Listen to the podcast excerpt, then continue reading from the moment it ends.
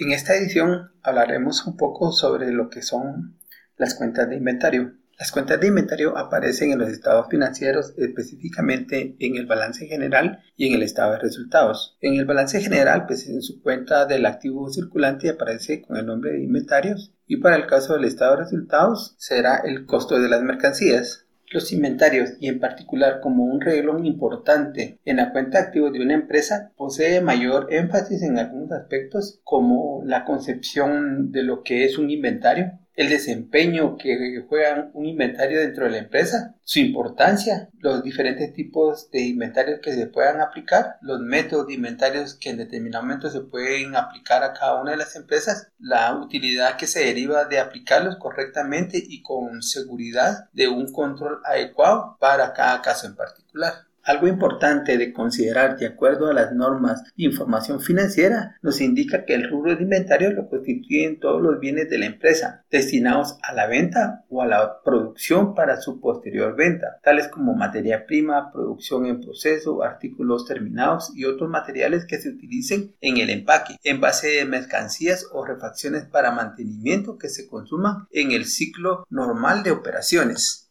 Ahora veamos qué clases de inventarios eh, se pueden encontrar dentro de una organización. Como primer punto tenemos las materias primas, que son todos aquellos eh, bienes que han sufrido algún cambio previo al proceso de producción y que son utilizadas directamente en, el mismo proceso. Materias en proceso. Se utilizan en la elaboración del producto y su aspecto ha cambiado por resultado del proceso de producción. Productos terminados son los que están terminados para el almacenamiento y venta posterior.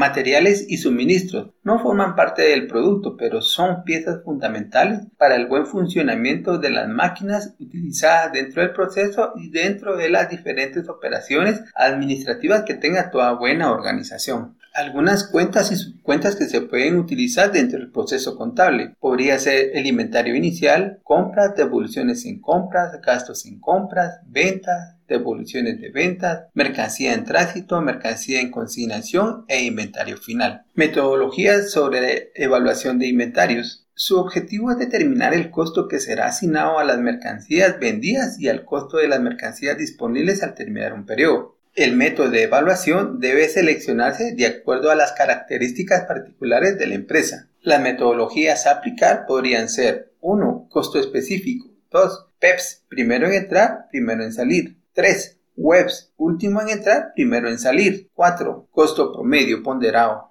hablando un poco sobre los tipos de controles que deben de tener los inventarios, hay diversos controles que se pueden aplicar y todo dependerá del tipo del negocio que se esté gestionando o administrando. Por citar algunos ejemplos, eh, es necesario registrar todos los bienes que ingresan a la empresa y todos los bienes que van a salir de la empresa también deben de tener una bitácora de control que permita saber qué bienes están ingresando, qué bienes están saliendo, costos, unidades de especificación, el proveedor que está entregando el bien al cliente que se le está vendiendo el bien para poder realizar pronósticos posteriores que le permitan a la organización eh, determinar qué productos o bienes debe de considerar en sus próximas adquisiciones. Todo esto debe estar planificado, dado que es importante que la organización eh, tenga una buena gestión sobre el efectivo que está eh, gestionando a cierto periodo. Las empresas de hoy día tratan de optimizar todos sus recursos y no digamos los inventarios. Para ello deben de integrar a la empresa sistemas de control que les permitan poder actuar en, en el menor tiempo posible